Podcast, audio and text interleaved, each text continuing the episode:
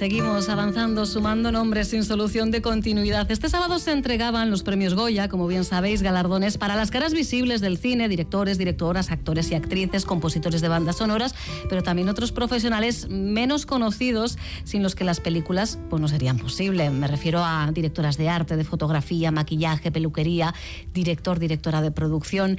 Nuestra próxima invitada, Puyoria, es empresaria y productora navarra. Desde hace más de dos décadas está al frente de Oria Film. Su nombre está vinculado a películas que estoy segurísima de que vosotros, vosotras habéis visto incluso en más de una ocasión. Fijaos, títulos como El Sol del Membrillo de Víctor Erice, Jamón Jamón de Vigas Luna, Días Contados de Imanol Uribe, Dispara del recientemente fallecido Carlos Saura y otras muchas historias que ha contado Moncho Armendariz como Secretos del Corazón u Obaba.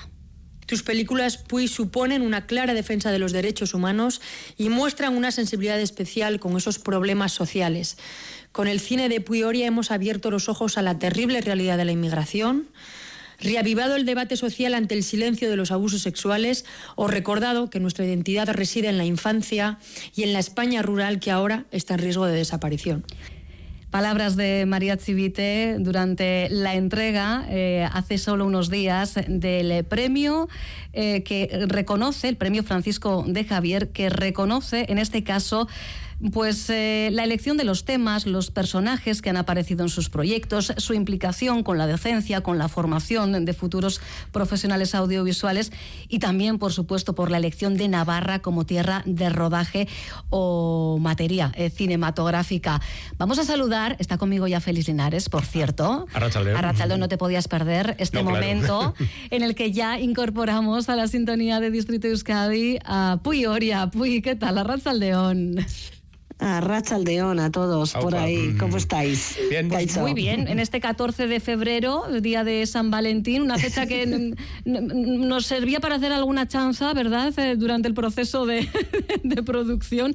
Oye, mm, materia prima, ¿eh? También de, de alguna que otra película. ¿eh? Hombre, de muchas.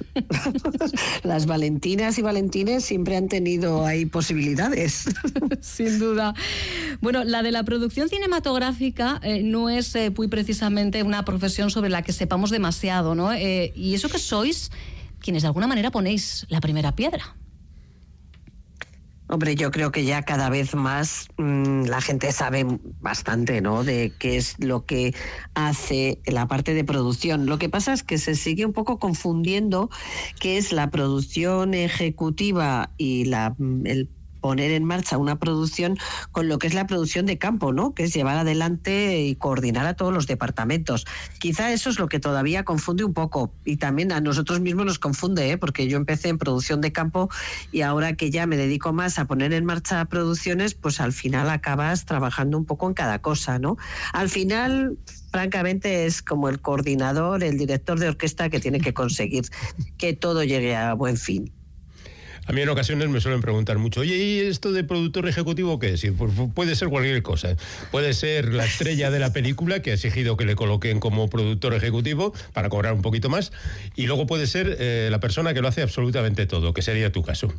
Eh, porque claro, tú partes de una de una productora que se ve implicada en esfuerzos cinematográficos con otra gente. O sea, es decir, primero tienes que negociar con otra gente que vas a hacer una película, luego te tienes que buscar financiación y luego tienes que hacer el resto. Pero bueno. Y, es la que cierra la puerta al salir, ¿no? Efectivamente. exacto, exacto. Yo me acuerdo que me decían un día, no, es que yo soy como el padre, la madre de la película. Le digo, aquí los padres y madres siempre somos los productores, porque si la película va bien, evidentemente el beneficio también es cierto que va para nosotros, o, bueno, por lo menos somos los gestores y los propietarios de los derechos, pero si va mal, pues te quedas con los créditos. Eso también es así, que la gente tiene que pensar bien dónde se mete antes de decidir. Pero tenéis algún tipo de poder... Eh, digamos, creativo, quiero decir, que de repente tú le dices a Moncho, a mí me parece que esta secuencia no está quedando bien. Y Moncho te hace caso y la quita. Eh, eh, a ver, yo creo que las cosas tampoco le vas a decir a alguien, sobre todo si depende del criterio que tú tengas. Mucho, confía mucho en mí, mucho en muchísimas cosas, pero porque sabe que yo cuando digo algo, no sé, es como que y pacto muchas cosas con él, ¿eh? Y hago muchos acuerdos. Por ejemplo, si económicamente eh, pues hay un coste que se nos va, dices, bueno, pues vamos a hacer un equilibrio, pues entonces vamos a quitar de otro lado, etcétera. Pero nos sentamos a negociar. Lo que yo no he hecho nunca es eso de quita eso. ¿Sabes? Eso sobre todo porque ojalá tuviera esa varita mágica de quita eso que te va a quedar fenomenal, ¿no? Estaría mucho encantado. Pero sí que es verdad que por lo menos escucha, pero no solo a mí, los directores escuchan a mucha gente, ¿eh? al director de foto. Yo me acuerdo en Obama, por ejemplo, que había una secuencia que, que fue complicadísima de rodar con Aguirre Sarobi y con Moncho, y acabamos de rodarla y yo es eso como que dices, oh, por fin, por fin, se acabó, porque esto vale una pasta, habíamos hecho un montaje, no sé qué. Y cuando vamos a cenar me dicen, queremos hablar contigo. Digo, a ver, no estamos contentos. Digo, ostras, te y necesitamos esto por esto, esto, esto y esto. Y dices, pues tenés razón. Mm. O sea, lo que pasa es que ahora tengo que buscar por dónde consigo equilibrar el presupuesto. Ya está, ese es mi problema. Mi problema no, es el de todos. Pero, ojo, si lo tenéis tan claro y tal como lo explicaban y con dibujos, bueno, además ya sabéis cómo. sí, sí. y Aguirre Salove, que también es tremendamente convincente, pues pues ya está. Dije, pues al día siguiente no, porque teníamos que armar toda otra parafernalia, pero la tuvieron y la felicidad de ahora sí, joder, eso no tiene precio. no, yo lo decía porque tu primer jefe, Elías Querejeta, tenía fama de, oye, quita esto que, que, me parece que no funciona. Bueno, tampoco era así, ¿eh? Fíjate, yo lo que trabajé con Elías y trabajé en dos películas, tampoco directamente con él, ¿eh? Yo era una pringada y estaba, o sea, no tenía relación directa, pero, pero yo le he visto en reuniones con Moncho y Elías llevaba siempre eh, unos argumentos hipersólidos, ¿eh?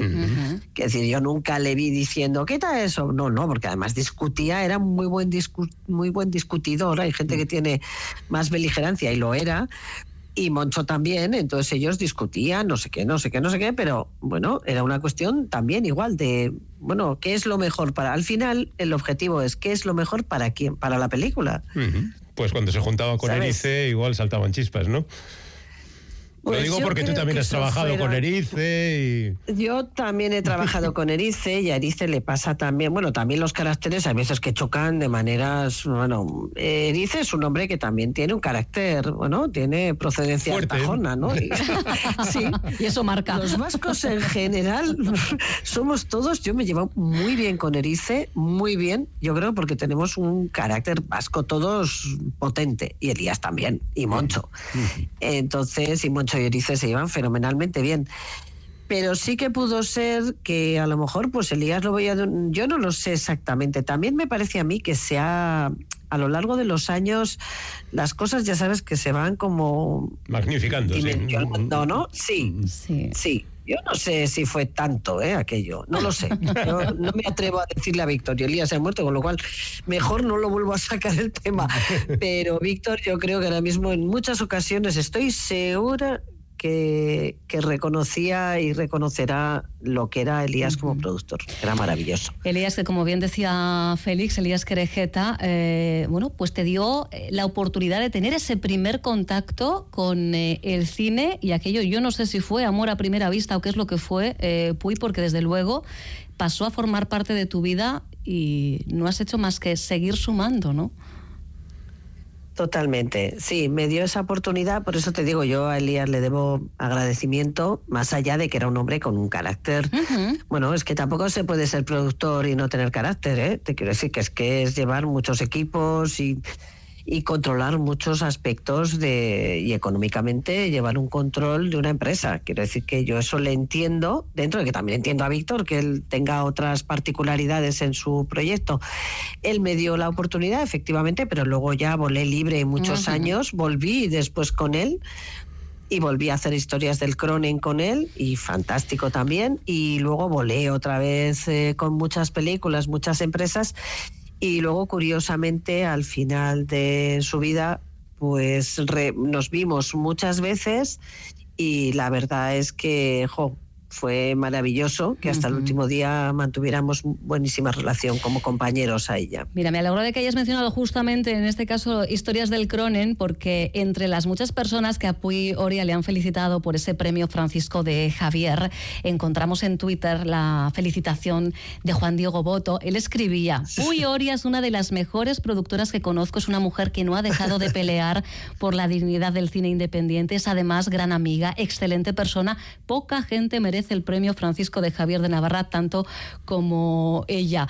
Mira, él se quedó sin reconocimiento por eh, en los márgenes, pero qué bonita eh, relación. Y mira que han pasado años, eh, pero esas son de las que, bueno, en este caso marcan ¿no? la vida profesional y personal de una. Marcan marcan, marcan. Y además, fíjate que Juan estuvo el otro día en la academia, evidentemente pues, siempre está cerca, ¿no? Como nosotros eh, y yo siempre he estado cerca de él desde el Cronen, que además yo en el Cronen hice, trabajé en el departamento de dirección. Yo era la que les eh, decía a qué hora tenían que ir, a que, fíjate, no ha llovido.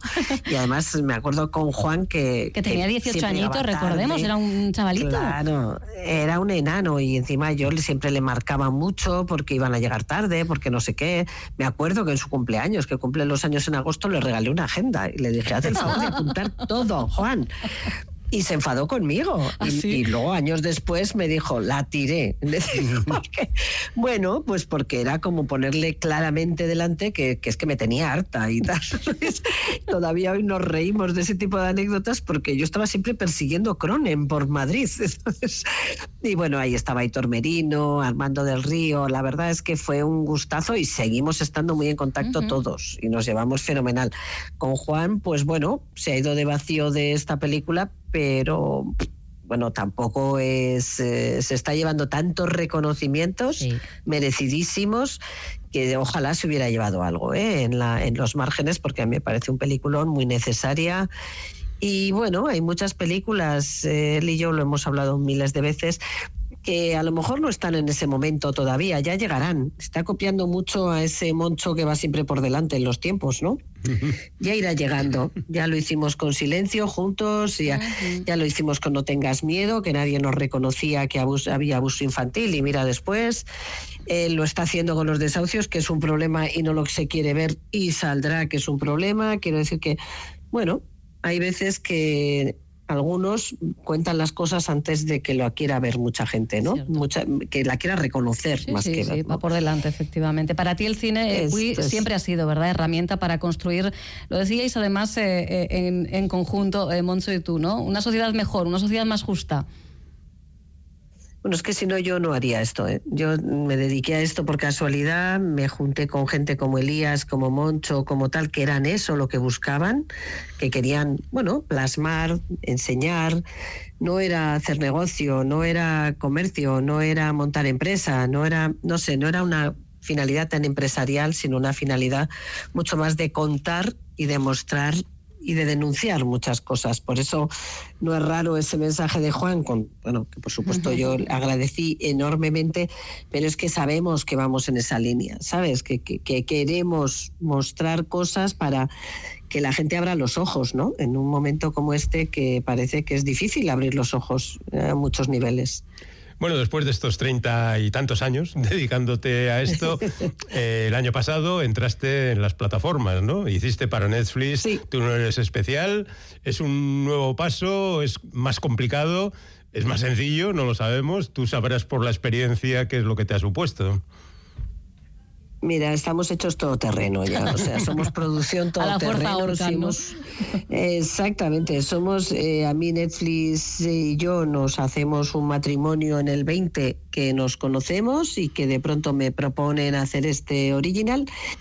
Yo me pareció estupendo, me pareció una experiencia fantástica y la relación ha sido estupenda y bueno, pues todo ha sido bueno, es otro estilo, es que es otro tipo de producción. Cuando haces un service no tiene nada que ver con lo que es una producción de un productor independiente que tiene que buscar financiación, etcétera, etcétera. Es otro estilo. A mí me parece que de todo hay que aprender y, en todo estamos aprendiendo. Mm, y bueno, pues ahora está claro, nos va a tocar hacer de unos, de otros, eh, series, eh, películas, pues bueno, mejor mejor nos preparamos bien para todo, ¿no? decía esto porque tú desde hace ya muchos años eh, montaste tu propia productora, quizá para verte libre de esas influencias que no te gustan demasiado. Y ahora parece que aquí acabas teniendo al genio de la lámpara de Netflix que de alguna manera te vigila. No sé si en ese sentido tú también te, te sientes libre. A ver, es que es, gracioso. Sí, yo monté mi empresa en el año 99-2000 y con ella he hecho siete, ocho, nueve películas y, bueno, pues las he hecho financiándomelas yo, poniéndolas en marcha, con Moncho, tal, no sé qué. Ahora aparece, me encanta lo del genio de la lámpara, porque ojalá fuera un genio de la lámpara. que te dé todos los tus deseos. Exacto, porque le hubiera pedido alguno más. Pero no, no me dio tantos. Pero no, pero yo creo que eso es como decir, eh, bueno, pues eh, un service, pues te encargan un service, lo haces, lo haces lo mejor posible. Yo en este caso, mi compromiso, me dan la historia, me dan todo y, encima me dan una cosa que a mí me pareció maravillosa y es, ¿quieres rodar en Navarra? Dije, joder, es que, a ver, también hay que ponerse en la tesitura que estábamos. Esto era agosto de 2020 y cuando yo llego a localizar a Navarra, está Navarra cerrada. Entonces dije, joder, pues igual esto no es tan malo, que, a ver, igual yo no me hubiera atrevido a ir con tanto riesgo sola a abrir Navarra, porque lo mismo se para el rodaje y aquello es un desastre. Pero bueno, ellos me acompañaron, me dijeron, venga, vamos a por ello y creo que podemos Mm, intentar y hacerlo, lo estaban haciendo en muchos más sitios. Y me pareció una idea estupenda el intentar ayudar también a la gente de Navarra, de hoteles, de restaurantes, de bares, de que estaba todo, o sea, absolutamente cerrado. Y además que a muchos técnicos navarros tuvieran posibilidad de trabajar y muchos actores. Con lo cual, bueno, me pareció una claro, que sí. claro, una propuesta que al final beneficiaba un poco también a mi tierra y, y ahí fuimos y nos lo pasamos fenomenal y además es que es verdad que ayudamos porque Netflix dejó una buena cantidad allí. Quiero decir que bueno, a través de la producción pues abrimos los hoteles, abrimos los bares y bueno, pues y ahí queda. de hecho me voy mañana. Me voy mañana a Navarra. Sí, ahí pues, queda. Y eh, me voy el jueves a Lecumberri. Pues mira, ya sabemos que vuelve a Lecumberri. Lo que llegan ahora son las eh, noticias, no sin antes agradecer muy mucho a Puy Oria que haya tenido un ratito, unos minutos para conversar con este distrito de Euskadi. Por muchos más momentos, Puy, mil gracias. Venga, a todos los que queráis. Un